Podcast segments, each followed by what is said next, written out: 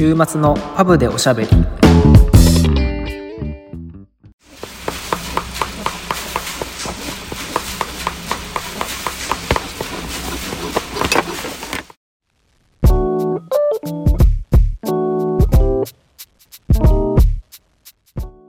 このポッドキャストはフレームメーカーのケイトとシューメーカーのサトシが仮想パブ併設型ビスポークスタジオからイギリスとものづくりをテーマに配信しています。一個前の回が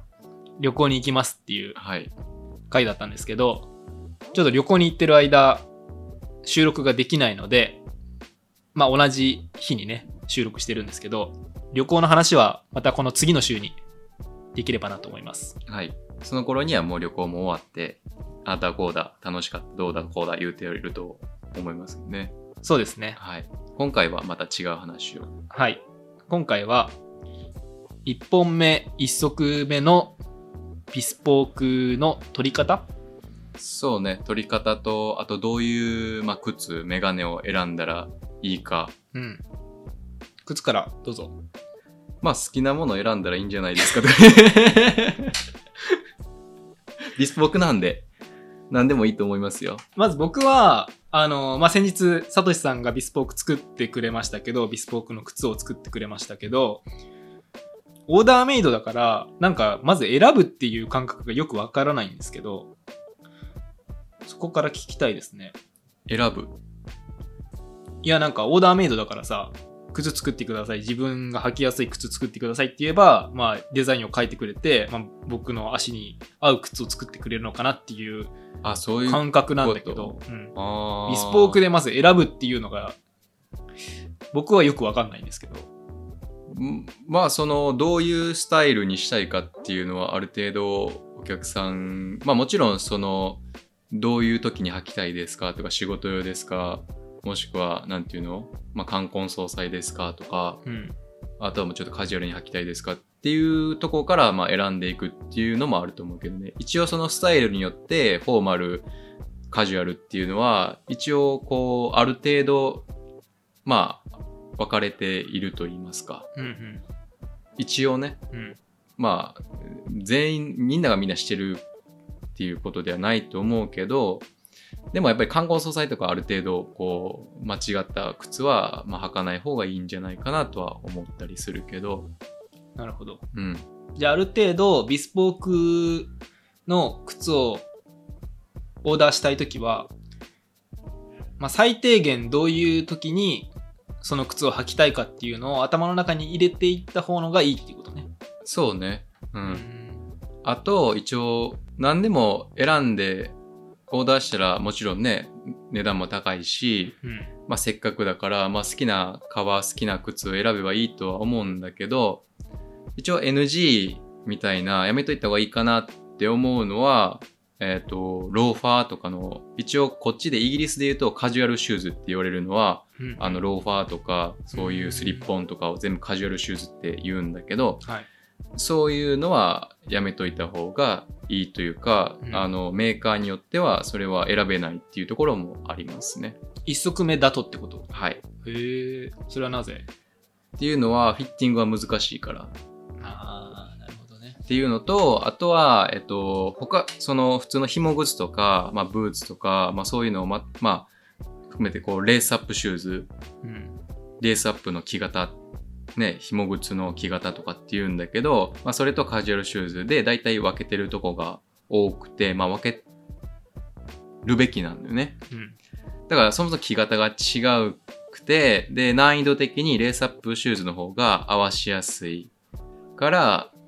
レースアップシューズの方から、あの、やってくださいみたいなところもあるというか、というかその方がいいですね。ねっていうのも、カジュアルシューズ、スリッポンとかオーダーして、誤差がすごい大きかったりすると、やっぱり修正が難しいというか、うん。まあ修正できるんだけどうーんやっぱりこう近いとこから修正していった方がまあ負担がストレスがないというかうん。でもちろんその仮靴用にあのいらない革を使ってこう仮靴を制作するとこもあれば一応クレバリーはこう伝統というかトラディショナル的にこう本番の革で仮靴を作るのようん。だからその仮靴のまあ靴の形になった仮の靴は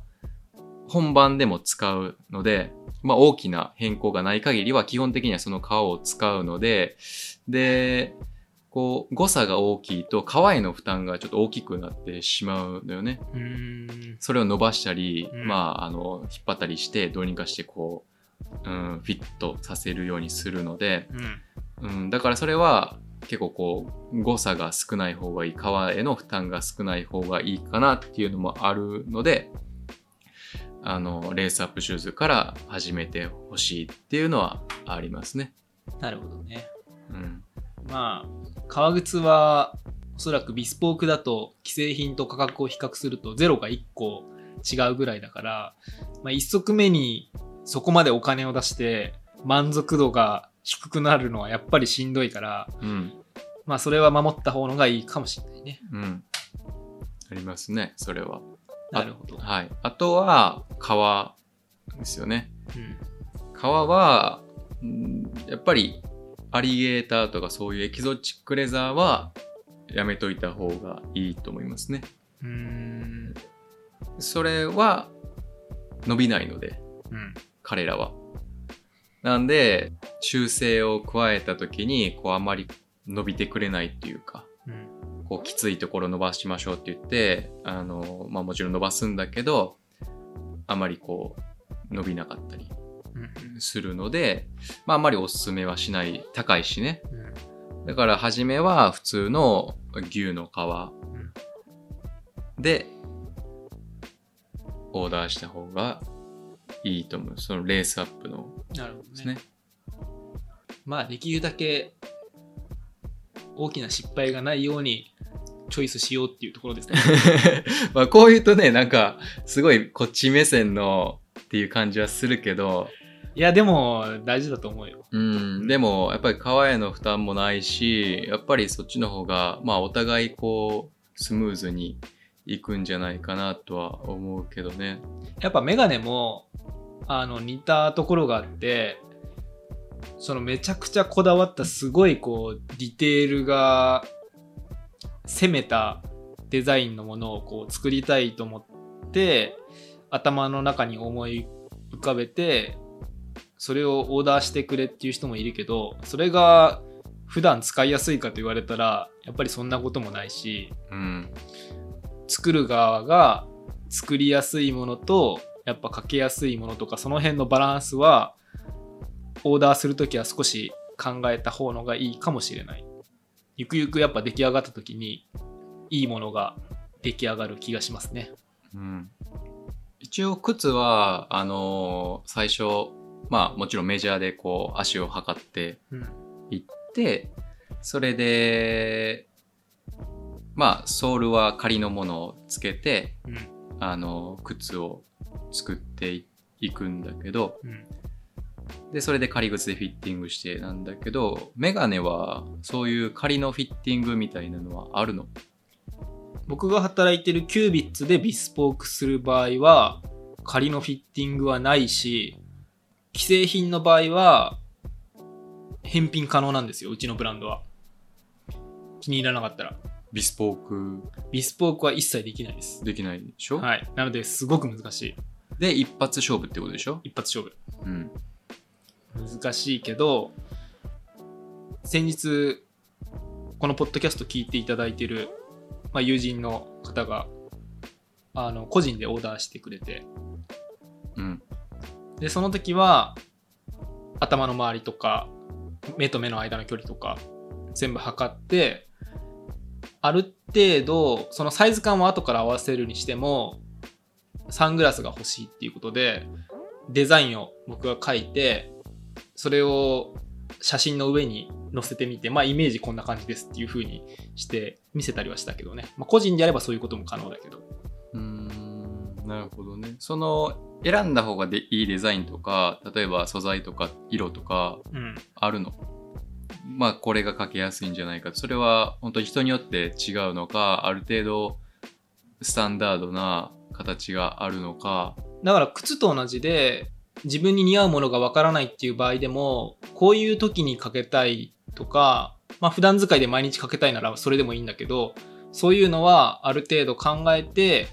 オーダーに行った方のがいいと思う。ね。ビスポークは。それはどういう時にかけたいっていうのは例えばどういうなんていうの？仕事の時にかけたいとか。そう仕事の時で普段仕事はスーツしか着ませんっていう方だったら、うんあのちょっとカジュアルなデザインよりかはシェイプもやっぱフォーマルなシェイプとカジュアルなシェイプとあるし色もやっぱこう明るい色とかはねあのスーツはやっぱり合わせにくいから。カジュアルなシェイプとフォーマルなシェイプっていうのは何が違うの？うん。薄さが違ったりするのか、まあで薄さはそんなにそこまで気にする必要ないと思うけど、まあ形で言ったら、ラウンドまん丸のタイプとか、前話したパントっていう、まあ日本でいうボストン型、ちょっと丸い系の感じは、どっちかといえば、ね、前の回でも話したかもしれないけど、カジュアルに見られやすいので、本当にこう、フォーマルな時しか合わせないとかであれば、まあ形の名前で言ったらウェリントンっていう台形ひっくり返した形だけど、ちょっとこう、スクエアみたいな四角めのタイプの方のが、フォーマルの時は合わせやすいかなと思いますね。なるほどねビスポークであれば、もちろんサイズ変更が限りなく可能なので、0.5ミリとか、いやもっと細かくできるけど、本当にその人の顔にぴったり合わせたサイズが選べるので、今まで四角が似合わないと思ってた人でも、あの、合わせることができたりとか、やっぱサイズで似合う、似合わないはだいぶ変わってくるので、そのビスポークをオーダーして、まあ、キュービッツとかで合わないっていうことはあるの？そのなんか修正で戻ってきたりはするの？こう工場の工場というかワークショップの方にうん。これちょっとここ削ってくれるとかさ一回分解してとかそういうのはあるの？まあ、たまにありますね。ちょっとこう、お客様とのコミュニケーションが少し食い違ってしまった時とかは、一応マニュアルでは再制作っていうのは一切しないっていう風になっているけど、まあ、横のパーツだけ作り変えるとかもあるし、それはフィッティングでそういうことが起きてるのかそれとも見た目的にこうい食い違ってあれなのか両方あるね。難しいね。やっぱうちは、その、今僕が働いてるブランドは、価格帯的にすごく低価格帯でやってるのよ。ビスポークの価格帯は。うんおそらく、ビスポークのメガネってやっている会社は少ないけれど、うん、少なくても日本円で言ったら、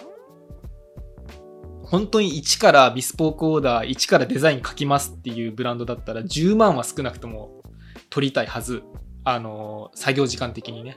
うんけどうちは一番安い価格帯で350ポンドからやってるから、日本円で言ったらまあ5万円ちょっとぐらいでやってるから、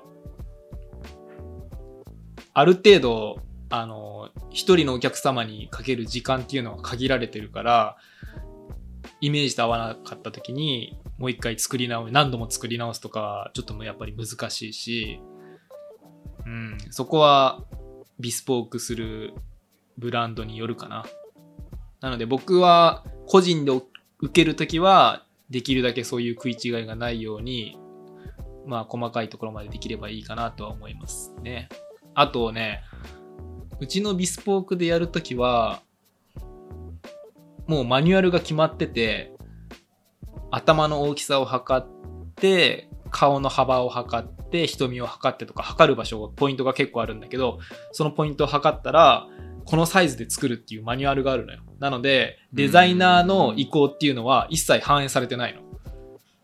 けど、100%マニュアルだけっていうのは、僕的にはやっぱ難しいなってすごく思って、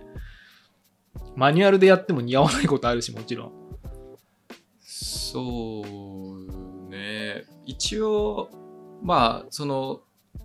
靴の会社にもよるけど、まあ、できればやっぱりメジャー測った人が木型を作りたいよね。絶対そう。本当にそう思う。だからそれで言うとねあの測った人が型をね作りたいっていうのはあるでしょうけど、うん。そのメジャーは結構正確なのメジャーは数字はもちろんそのね専門の定規とかで測るから数字上は正確だけどその当て方とかさ結構機械できちっとやってるのか、結構手でやるからそのアナログやからこうブレ人によってブレたりとかっていうのは別にないんや。うん。結構まあほぼないかな。それでもやっぱ顔見たりとかってそういうこと？骨格見たりとか。もちろんそうだね。うん。うんなんていうの？一応ビスポークってさうん。100%合うものでしょ。うって思ってる人もいるかもしれないけどうん。ちょっとそれはそう思われて困ってしまうというか まあそうこう目指すんでしょうけどうん。目指してるんだけど、足で言うと3まあもちろんその 3D スキャンとかであの科学的にやってるとことかももちろんいろいろ測ってやってるとこもあるけどうん。やっぱりこうまあ歩き方の癖であったりとかやっぱりこう足の柔らかさとかっていうのはなかなかそういうところではわからないところとかもあるからね。うん。ん。だから意外と難しいらしいけどねそういう正確にやっても。やっぱりそういうところは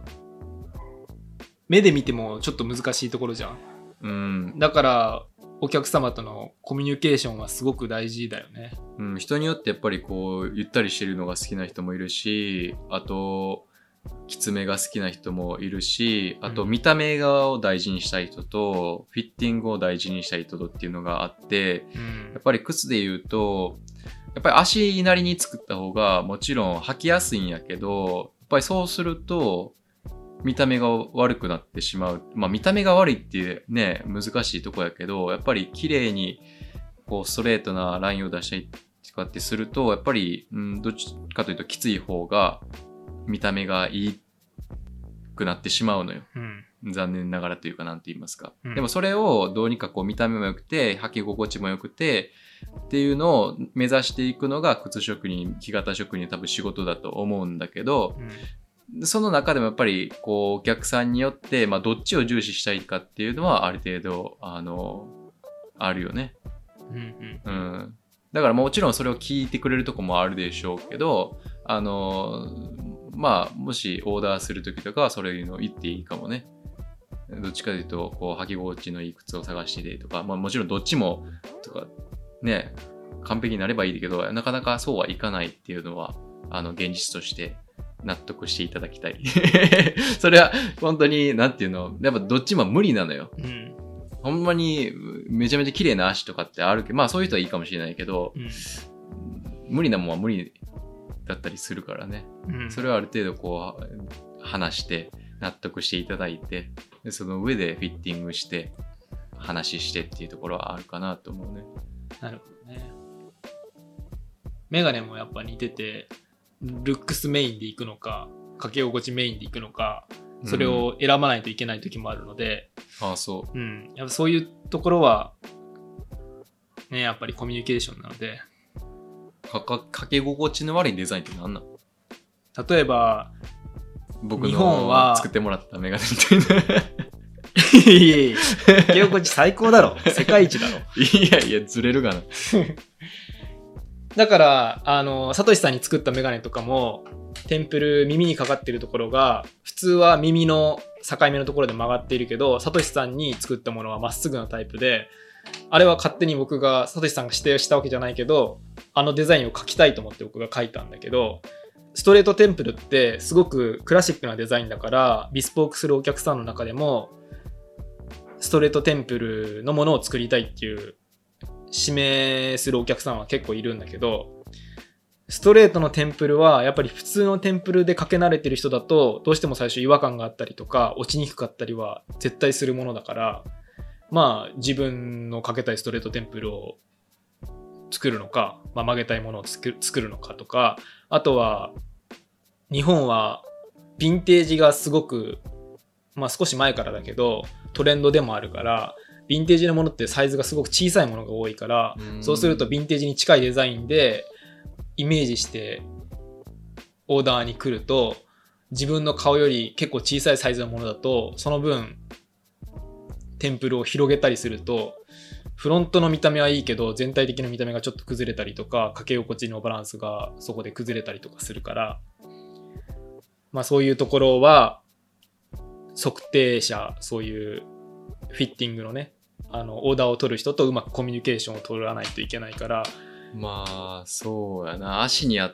たなんか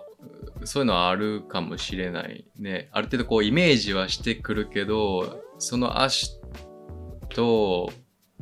デザインとなかなか難しい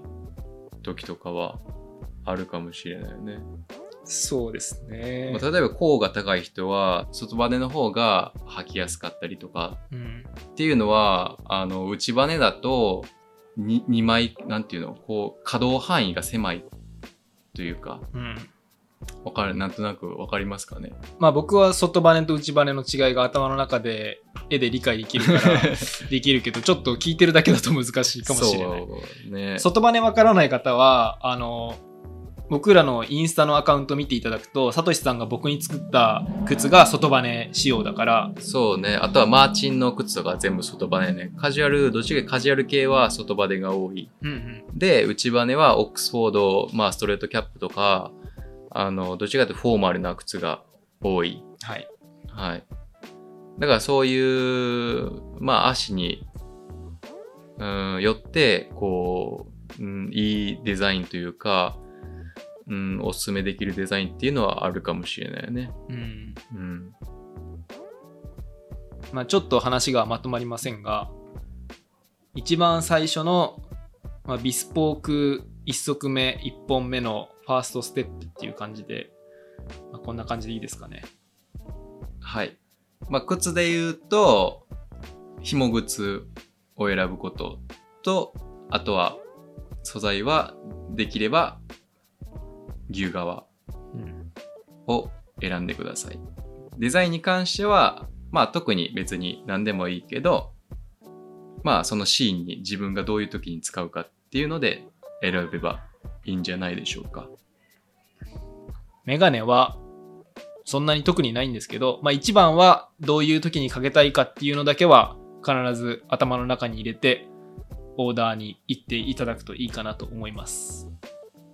っていう感じではい。パブに行きましょう。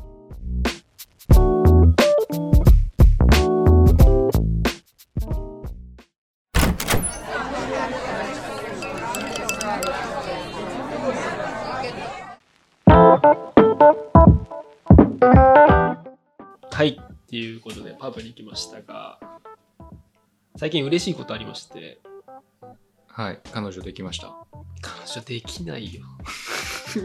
何です彼女できない？その話する？いやいやいやいや。何ですか？いや、あの、日本で、あの、メガニアで働いていた時のお客さんから、あの、ご連絡いただきまして、はい。ロンドンに、あの、いらっしゃるっていうことで。ご連絡いただいて、はい。ワークショップわざわざ来ていただいて、その連絡先知ってたね？その、接客させていただいた時に、あの、名刺いただいて、前回の、あの、ブリンクでやったポップアップの時に、ご連絡させていただいて、その時ちょっと、あの、予定が合わなくてお越しいただけなかったんですけど、はい。本当についこの間もう一度ご連絡いただいて、ロンドンに来る予定があるっていうことで、で、本当に最後にお会いしたのがコロナ前だったので、多分4年ぶりぐらいに再会できて、はい。すごく嬉しかったですね。ずっとあの、接客させていただいていて、で、ロンドンに来たっていうご連絡もちょっとできてなくて、うーん。そう。で、ちょっとあのご挨拶だけでもっていうことでワークショップ来ていただいたんですけど、せっかくワークショップまで来ていただいたんで、一通りワークショップもご案内させていただいて、はい。ね、すごく嬉しかったっていう話です。あの、本当にイギリス大好きな方で、あの、今回、あの、旅行で来てたんだけど、あのちゃんとあのブロンプトン持ってきて日本から。どういうこと？日本からブロンプトン持ってきて、うん。ブロンプトンで全部移動して。どういうこと？でしかもブロンプトンもねあの最近あのバブアーのコラボのブロンプトンが出たんだけどえすごい高いの。こっちで買うといくらだっけな？1600ぐらいしたかな？で日本で買うとだから20万以上するんだけど。ー、こっちで出たんや？日本で出たんじゃなくて？そうそうもちろん。こっちで出た、えあブロンプトンちょっと知らない方のためにご説明すると折りたたみ自転車のブランドですね。イギリスの。僕も乗ってるんですけど。でそれをわざわざ日本から持ってきてでそれを乗って移動されていて。本当に自転車が大好きでで勤められてる会社とは別でご自分で会社も持っていてでそれはそのサイクリング系の自転車系のこう多分ライティング記事を書く系の会社だったと記憶してるんですけどちょっと違ったら申し訳ないんですけど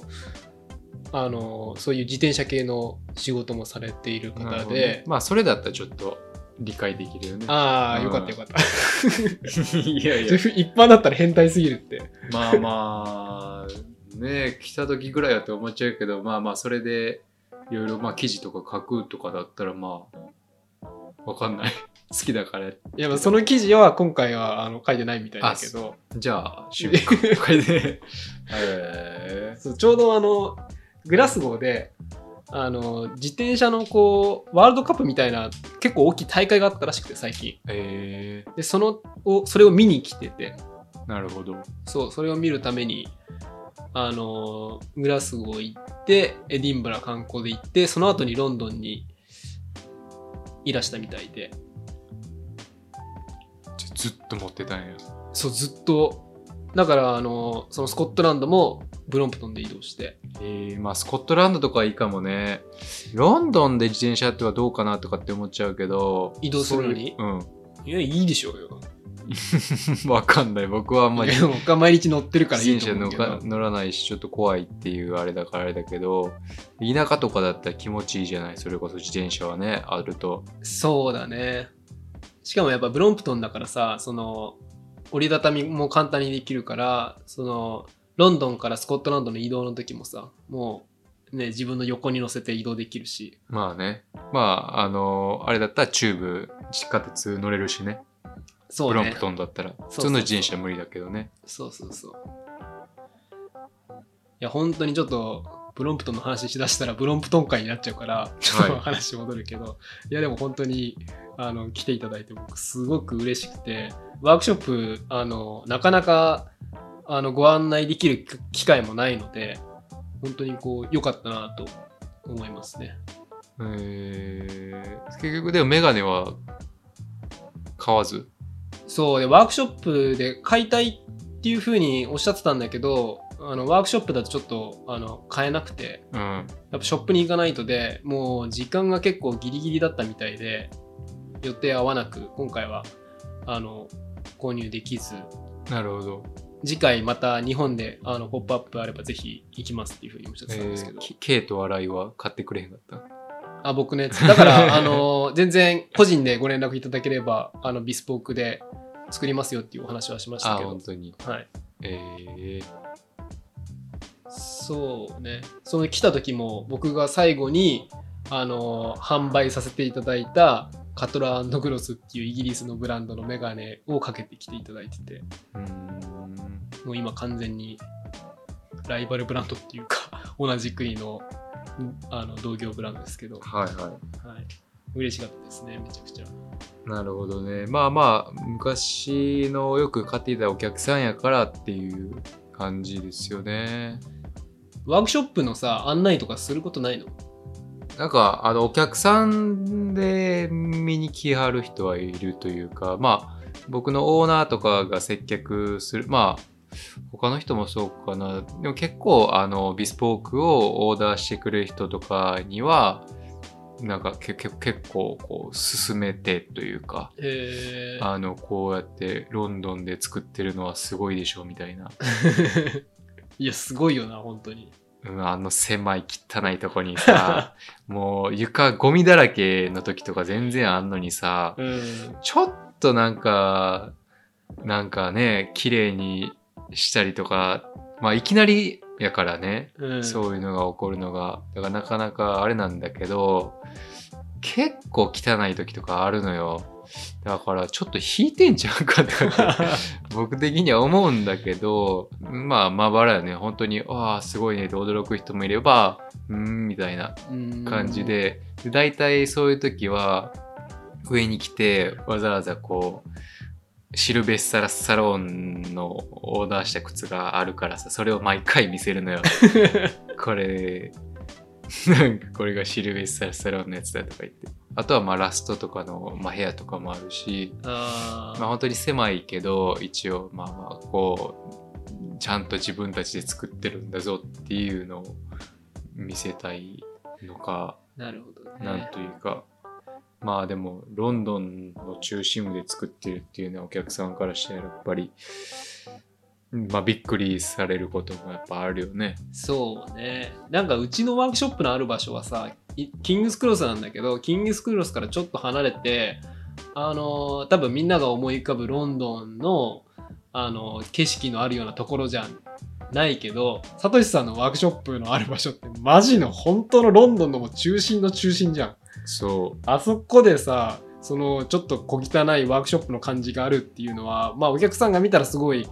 びっくりするかもしれないね。う、そうね。うん。まさか、ほんまに作ってるとはっていう感じのところはあるかもしれないけどね。そうね。でもワークショップ綺麗に維持するって見せれるように綺麗に維持するのは難しいよね。いや、もう度が過ぎてるから、マジで。自分のとこなんて全然綺麗やで。あなたのとこのワークショップ僕はめちゃゃめちゃ綺麗よ、本当あなたのとこ綺麗やけどさ、もう下もう、お菓子とかが落ちるとき全然あるもんね。でも袋とか下に全然捨てたりとかするしさ、あ前のマネージャーとか普通にリンゴとかさ、食った後下に落としとくの？そこには置いてたりさ、するしやさ、ばいな。マジかとか思いながら、そんなんですよ。うん。うちは多分あそこのワークショップを作った時に、あの、ちょっとこう見せられるようにっていうのは考えて作ったはずなんだよね。前回その前のワークショップはショップの地下にあって本当にめちゃめちゃ狭くてすごいこう本当に小汚いようなとこだったらしいけど、うん。今のところはあのサトシさん一回来たことあるけどガラス張りになって綺て麗よね。そこにこうカウンターみたいになっててそこで僕らが座って基本的に作業してるから本当にこうよくねあの通りがかる人がみんな立ち止まるような感じの構造だしあの毎日必ず綺麗にそ掃除するしうん。どれくらい、その、来る、来たりするの？工場に。でも普通のお客さんが。一一般般の人って感じじゃないもんな。うん、な一般の人はほとんど来ないねでも何作ってんのってあの覗きに来る人とかいるそのやっぱり通りがかってああ、じゃあその時にまあ軽くメガネ作って。まあ中は案内まではせえへん、さすがに。あでもあの見たいって言えば全然見せるしそうね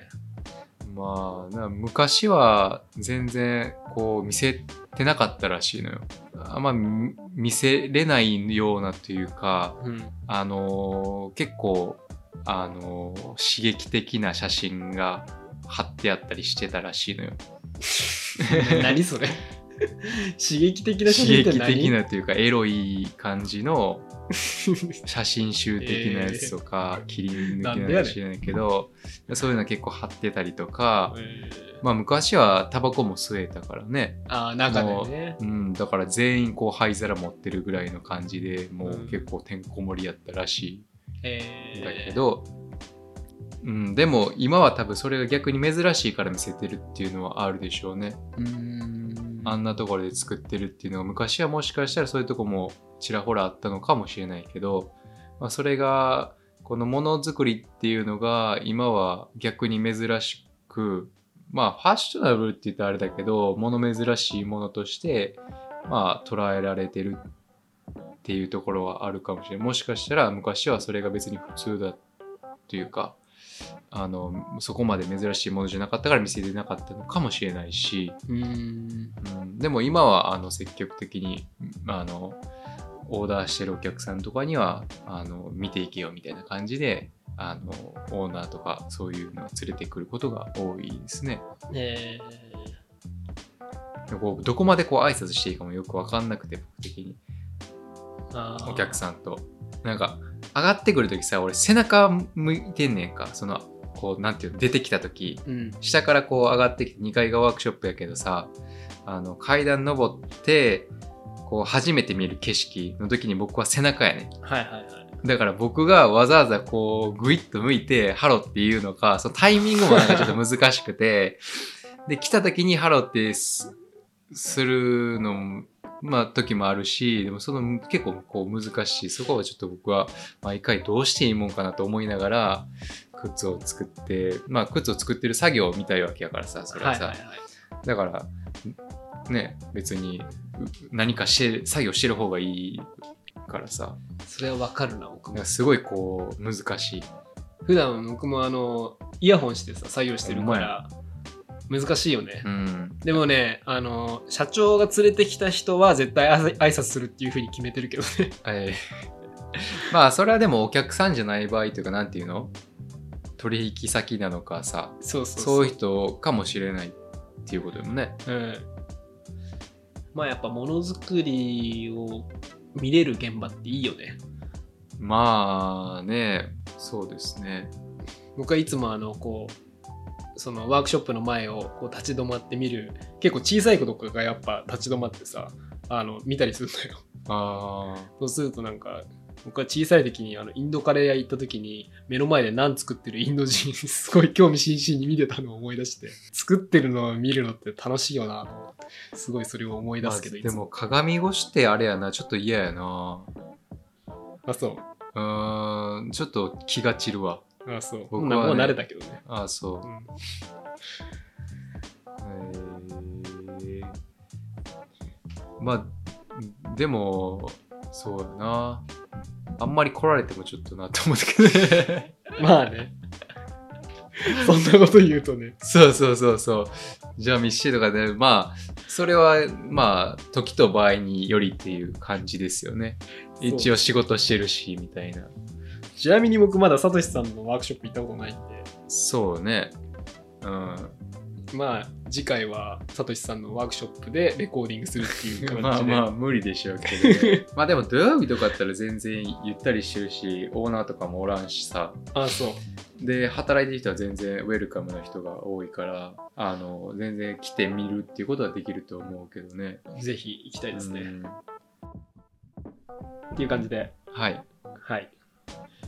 Apple Podcast と Spotify のフォローといいね、概要欄のリンクから Instagram のフォローとお便りをお待ちしています。それではまた来週。来週